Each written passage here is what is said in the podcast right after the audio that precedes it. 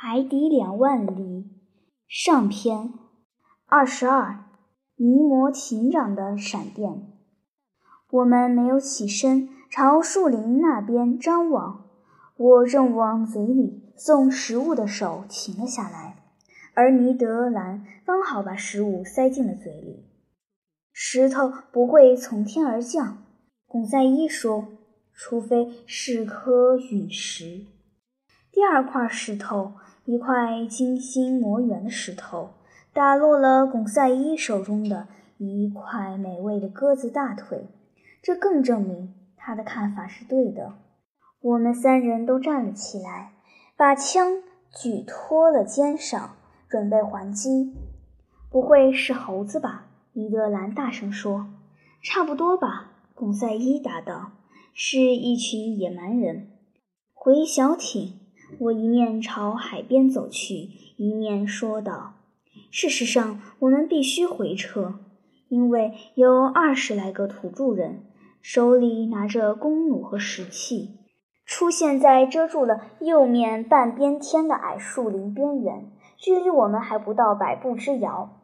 我们的小艇停在离我们二十托阿兹的海滩上，野蛮人在向我们逼近，虽然他们没有跑步追赶。”但却做出了各种最充满敌意的表示，石块和剑犹如雨点般飞来。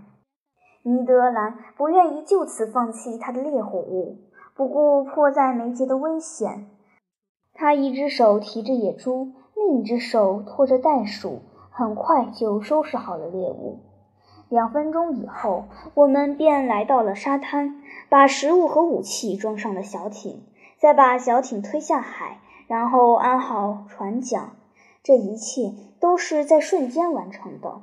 可是我们还没驶出两链地远，就看见百来个野蛮人一边大喊大叫，一边手舞足蹈地冲入大海，直到海水淹没了他们的腰带。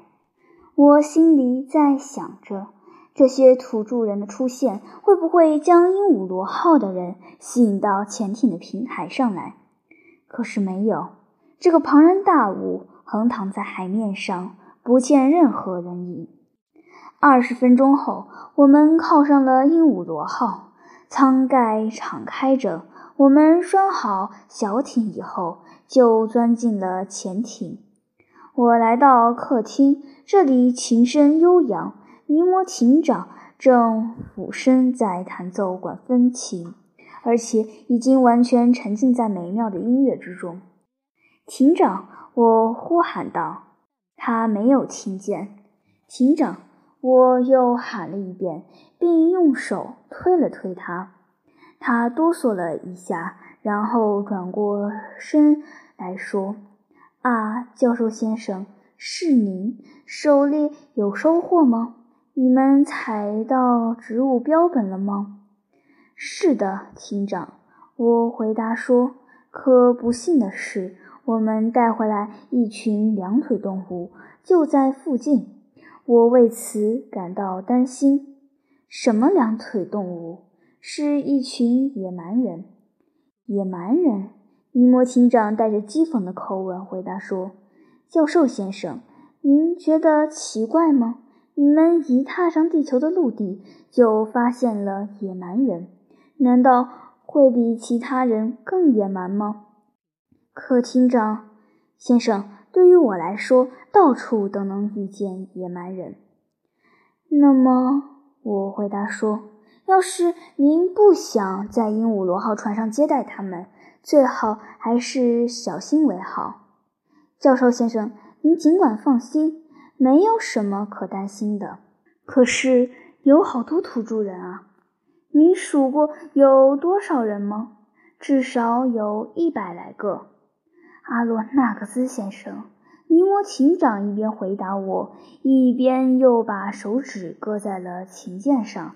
就是全巴布亚的土著人都聚集到这里的海滩上来，鹦鹉螺号也丝毫不担心他们的攻击。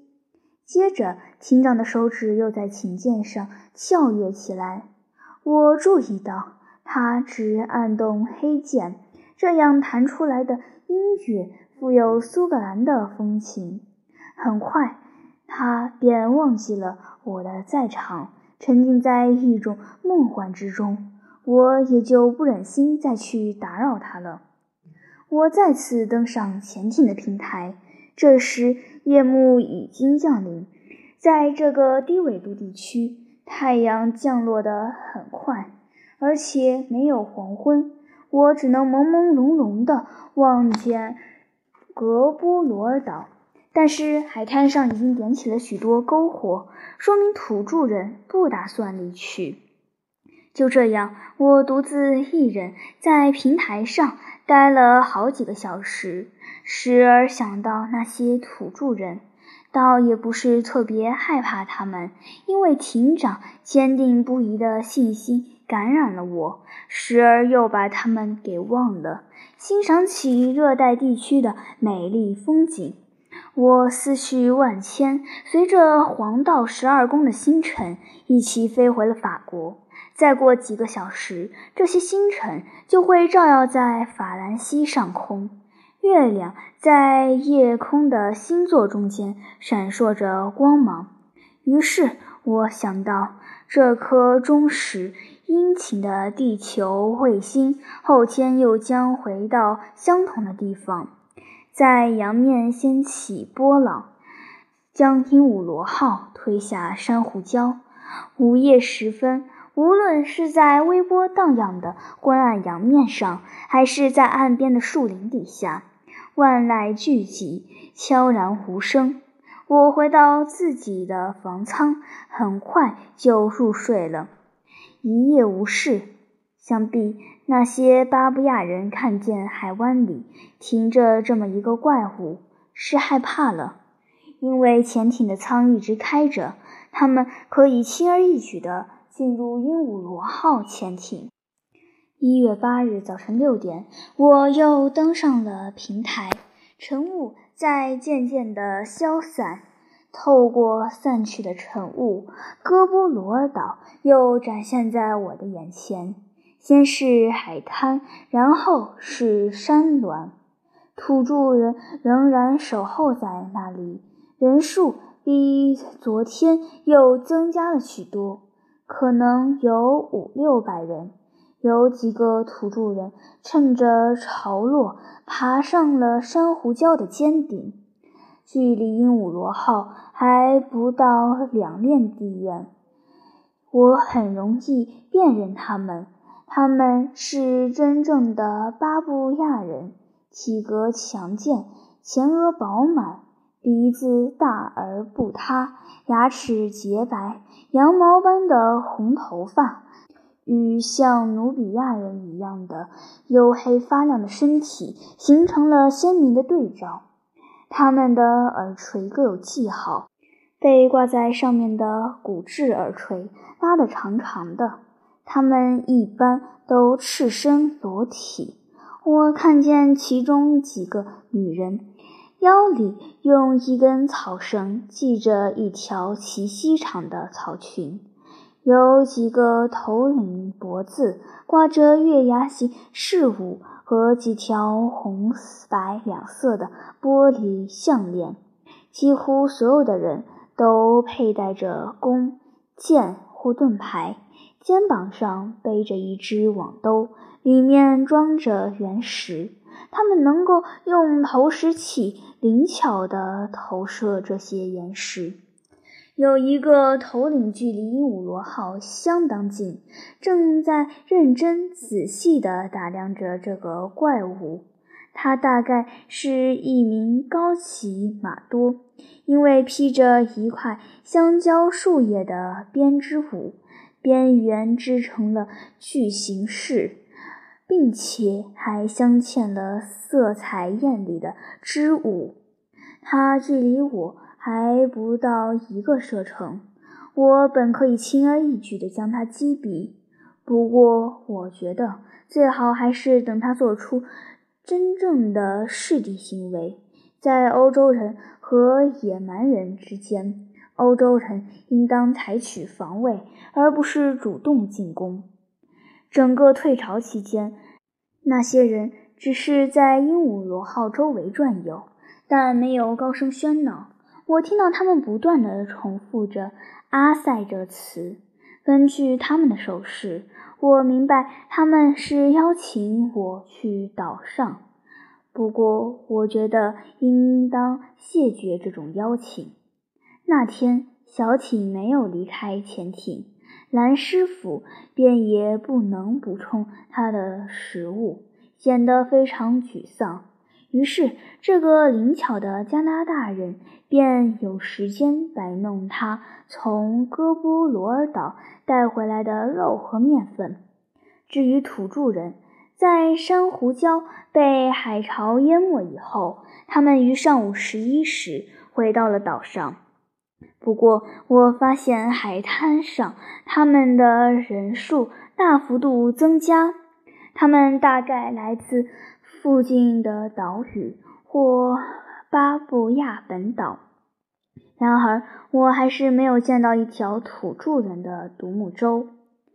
由于没有什么更有意义的事情可做，这片海水里生长着大量的贝壳类、植虫类和其他的海生植物，因此。我打算在这片清澈见底的海域里用捞网来捕捞。再说，如果按照尼摩艇长的预测，明天这一带海域能涨大潮，鹦鹉螺号就可以脱潜，重新开始航行。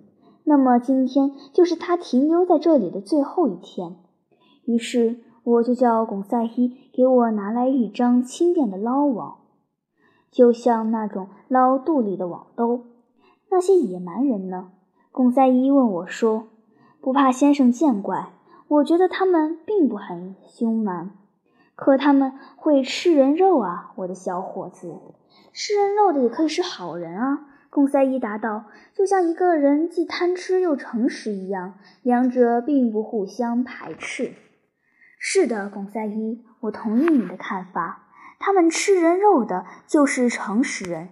他们诚实的多吃点俘虏的肉。不过我可不想被吃掉，哪怕是被诚实的吃掉。我要多留点神。鹦鹉螺号的艇长可好像不会被提防。好了，现在开始干活吧。在这两个小时里，我们忙着捕捞，但没有捕到任何稀奇的品种。网兜里尽是些麦达斯尔贝、竖琴贝、海贝，还有一些我从来没见过的漂亮垂贝。此外，我们还捞到了几只海参、猪母贝和几只小海龟。这些东西都可以被送到潜艇的配膳室。可是我怎么也没有料到，我的手居然会触摸到一件珍品。应该说，摸到了一只非常罕见的天然变形贝。巩赛伊刚把网头放到海里，没过多久就捞上来了，里面尽是各种平常的贝类。他看见我迅速把胳膊伸进网兜，从网里取出一个贝壳，突然发出一声贝类学家这时才会发出的叫喊，也就是说，人的喉咙能发出最响亮的叫声。啊，先生怎么了？贡赛伊问道。先生被咬伤了？没有，小伙子。不过我愿意用自己的一只手指来换取我的发现。什么重大发现？就是这只贝壳。我拿起战利品给他看。这不过是一只斑岩橄榄贝。橄榄贝属杰塞姆腹足纲软体类。没错，贡赛伊。可是这只橄榄贝的纹路不是从右向左旋，而是从左往右旋的，是吗？贡赛伊将信将疑。是的，小伙子，你瞧，这是一只左旋贝。左旋贝，贡赛伊重复道，显得非常激动。你好好看看它的螺纹吧。哎，先生，请相信我。贡赛伊用颤抖的手拿起这枚珍贵的贝壳，说道。我从来没有感受过这样的激动，确实令人激动。事实上，众所周知，正如博物学家们指出的那样，贝壳的螺纹右旋是一条自然法则。行星和它们的卫星，无论公转还是自转，都是自右向左运行。习惯右手的人远远多于习惯左手的人，因此，人类的工具、器械、楼梯、锁、钟表的发条等，也是按照从右向左的使用方向设计的。大自然一般也依据这条法则制造贝壳的螺纹。贝壳都是右旋纹，极少有例外。偶然遇到一枚左旋贝，那些爱好收藏的人便以重金收买。我和巩赛希正聚精会神地欣赏这件宝贝，我还打算把它送给巴黎自然博物馆以丰富馆藏呢。可就在这个时候，一枚土著人投来的石块不幸砸碎了孔赛伊手中的珍宝。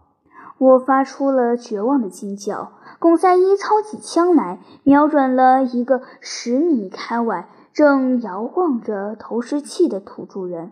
我想制止他，可他已经扣动了扳机，击碎了那个土著人挂在脖子上的护身符。巩赛伊，巩赛伊！我喝道：“怎么了，先生？难道没有看见？”这个吃人肉的人已经开始向我们进攻了吗？一枚贝壳怎么能跟一个人的生命相比？我对他说：“嘿，混账！”贡赛伊大声叫嚷着：“我宁可砸碎我的肩胛骨。”贡赛伊说的是实话，不过我不敢苟同。就在这个时候，情况急转直下，可惜我没有察觉到。这时，有二十来条独木舟把鹦鹉螺号团团包围。这些独木舟是用掏空的树干做的，又长又窄，结构合理，便于行驶。独木舟两旁有两根竹竿浮在水面上，充当平衡板，保持船的平衡。独木舟都由技术娴熟、上身裸露的荡桨者操纵。我看见他们向鹦鹉螺号驶来，不由得担心起来。显然，这些巴布亚人曾经跟欧洲人打过交道，而且他们认识欧洲人的船只。不过，面对这些横躺在海湾里、既没有围墙又没有烟囱的钢铁圆柱体，他们会怎么想呢？他们肯定不会认为这是什么好东西，因为他们起初敬而远之，不敢靠近。然而，当他们看到这个家伙躺着老不动时，又渐渐地恢复了胆量，并想方设法地接近和熟悉他的习性，而恰恰是这种行为应该加以制止。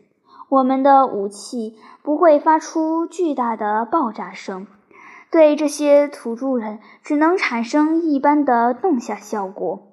他们只害怕那些会发出巨响的器械。没有雷鸣闪电，就不用那么可怕。虽然雷电的危险在于闪电，而不是雷鸣。在这个时候，独木舟离鹦鹉螺号越来越近。而且排箭密如雨点一般，纷纷射落在潜艇上。见鬼，下冰雹了！贡赛伊说道。而且有可能还是含毒的冰雹呢。应该报告尼摩艇长。我一边说，一边从舱口钻进了潜艇。我来到客厅，没有看见任何人。我鲁莽地敲了敲艇长的房间的门，回答我的是一声“请进”。我走了进去，发现艇长正在埋头计算，写着叉和别的代数符号。打扰了，我出于礼貌说道：“的确如此，阿罗纳克斯先生。”警长回答。不过您来见我，想必是有非常重要的事。非常重要。土著人的独木舟已经把我们团团包围，而且再过几分钟，我们一定会受到好几百野蛮人的围攻。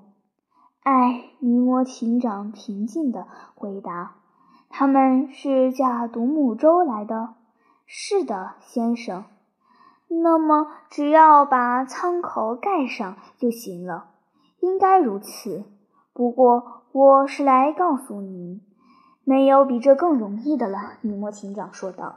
于是他按动一个电钮，把命令传达到船员的房舱。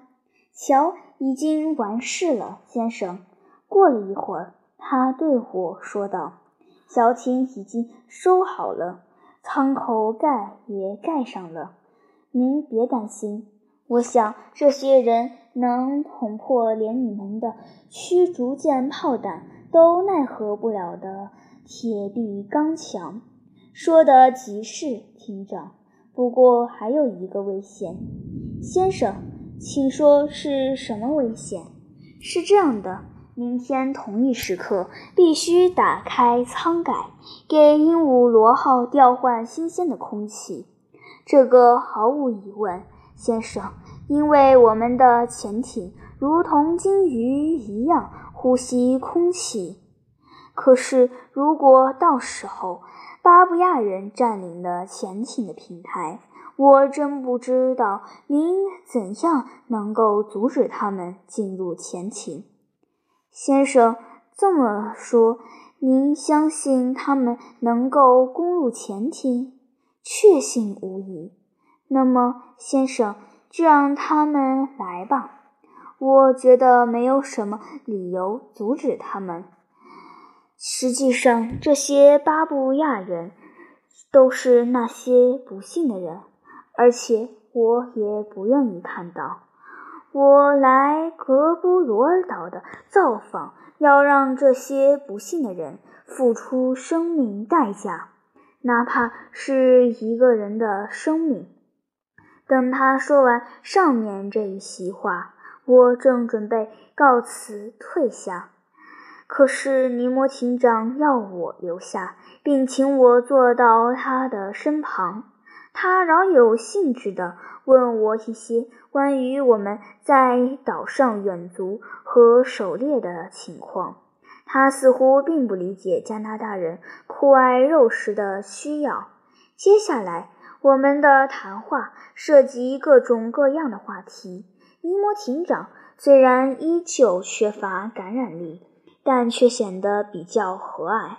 我们尤其谈到了鹦鹉螺号的处境。他目前正搁浅在杜蒙杜维尔差点断送性命的海峡里。接着，艇长就这个问题说道：“这个杜维尔是你们的一名伟大海员，也是你们最有智慧的航海家之一，也是你们法国人的库克船长。不幸的学者。”他战胜了南极冰层、大洋洲的珊瑚礁以及太平洋岛屿上吃人肉的家伙，但居然不幸地死于火车事故。如果这位精力充沛的人在他生命的最后一刻能够进行思考的话，那么您以为他最后会想些什么呢？尼摩艇长说这番话时显得很激动，我也受到了他的感染。随后，我们手里捧着航海图，再一次回顾了这位法国航海家的业绩。他所从事的环球航行，使他发现阿德利和路易菲利普两地的两次南极探险，以及他对大洋洲主要岛屿所做的。水文测量，你们的杜维尔在海洋上所做的一切成就，尼摩艇长对我说道：“我在海洋里已经都做了，而且比他方便、全面。罗盘号和星盘号两艘军舰因不断受到风暴袭击而颠簸不已。”怎么能够比得上鹦鹉螺号里的宁静工作室和名副其实的海洋居民呢？可是，警长，我说道，杜蒙·杜维尔的轻型护卫舰与鹦鹉螺号是有一点相似的。先生，哪一点呢？就是鹦鹉螺号跟他们一样搁浅了。先生，鹦鹉螺号没有搁浅。尼摩艇长冷冷地回答我说：“他下水以来始终都在海床上休息。杜维尔为了使他的军舰脱潜，不得不进行大量的艰难工作和作业。我却什么都不用做。”罗盘号和星盘号两艘军舰差一点葬身大海，而我的鹦鹉螺号却没有任何危险。明天这个指定的日子，在指定的时刻，潮水会将它安稳地托起，而它将在大海里航行。舰长，我不怀疑。明天没等我说完。尼摩艇长站起身来，补充说道：“明天下午两点四十分，鹦鹉螺号又将在海面上漂浮，安然无恙地驶离了托雷斯海峡。”艇长以生硬的语气说完了这番话，王后稍稍躬了躬身，示意我可以告辞。于是。我就回到了自己的房舱，贡赛伊在我的房间里等我，想知道我和船长会晤的结果。小伙子，我告诉他说，当我仿佛觉得鹦鹉螺号面临巴布亚土著人的威胁的时候，艇长就以讥讽的口气回答我。因此，我只有一点要告诉你：相信他。放心的去睡你的安稳觉吧，先生不需要我侍候了。是的，我的朋友，尼德兰在干什么？请先生原谅，贡赛伊回答说，尼德有正在做鼠肉馅饼，那将是一道美味佳肴。我独自一人，于是就躺下睡觉，可睡不熟。我仿佛听到了巴布亚野人在潜艇平台上行走的脚步声，以及他们发出的震耳欲聋的吼声。一夜无事，船员们还是像往常一样无动于衷，他们丝毫没有因吃人肉族的到来而感到不安。就像守卫铁甲堡垒的士兵面对在铁甲上奔跑的蚂蚁那样毫不在乎。我早晨六点起床，舱盖没有打开，因此在前艇里的空气还没有更换。不过，总是装满空气的储气舱正在运转。将极立方米的氧气释放到鹦鹉螺号缺氧的空气里。我在自己的房间里一直工作到中午，始终没有见到尼摩艇长，哪怕是一面。潜艇上似乎没有任何备航的动静。我又等了一段时间，然后来到大客厅。挂钟敲响了两点三十分。再过十分钟，海潮就要涨到最高水位。如果尼摩艇长没有轻率许诺，那么鹦鹉螺号马上就要脱潜；否则，他不知道要过多少个月才能脱离他的珊瑚床。可是，没过一会儿功夫，我就感觉到了鹦鹉螺号发出的某种预兆性的颤动。我听到潜艇船底包板的珊瑚石凹凸不平的石灰质表面发出的咔嚓声。二点三十五分，尼摩艇长出现在了客厅。我们要起航了，他说道。啊，我不能不表示惊叹。我已经下令开启船舱。可那些巴布亚人呢？哪些巴布亚人啊？尼摩艇长稍稍耸了耸肩，反问道：“他们不会攻入鹦鹉螺号舱里来？怎么进来啊？从您下令打开的舱口进来呗。”阿罗纳克斯先生，尼摩艇长平静地回答说：“他们从鹦鹉螺号的舱口是进不来的，就是打开舱盖，他们也进不来。”我看了一眼厅长，你不明白我说的话吗？他问我说：“一点也不明白。”好吧，跟我来，您就会明白的。我向中央扶梯走去，尼德兰和巩赛伊已经在那里。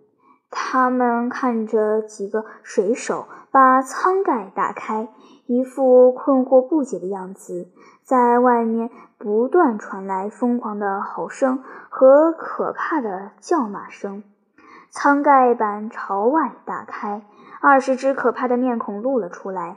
可是，第一个把手放在扶梯铁护栏的土著人，却被一种看不见的力量弹得直往后退。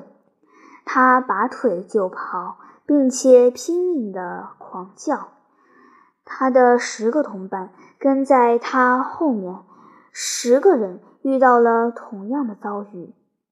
贡赛伊欣喜若狂，尼德兰受其暴躁脾气的驱使，向中央扶梯走去。但是手刚碰到扶梯的铁护栏，他就被击倒在地，仰面朝天。见鬼！他叫喊着。我遭到了闪打雷劈，他这句话为我解释了一切。这不再是一根护栏，而已经变成一根与潜艇上的电源相通的金属电缆，而且一直通到潜艇的平台上。任何人碰到它，都会感到一种强烈的震动。如果尼德艇长将潜艇上所有的发电机组的电流全部输入这根导体，那么这种震动是会致命的。真可以说，他是在他自己和来犯的敌人之间拉起了一道电网，任何人都别想不受电击而通过这个电网。这时，受到惊骇的巴布亚人。已经向后退缩，个个失魂落魄，而我们半开玩笑、半认真的在安慰可怜的尼德兰，并且替他按摩被电击麻了的胳膊。这时的尼德兰像是魔鬼附身似的，嘴里骂个不停。然而，就在这个时候，鹦鹉螺号。在海潮最后一波波浪的涌动下，驶离了它所搁浅的珊瑚礁石。此时正好是艇长说定的二点四十分。潜艇的螺旋桨缓慢而又稳健地拍打着海水，速度渐渐加快。鹦鹉螺号安然无恙地驶离了托雷斯海峡的危险水域。航行在太平洋洋面上。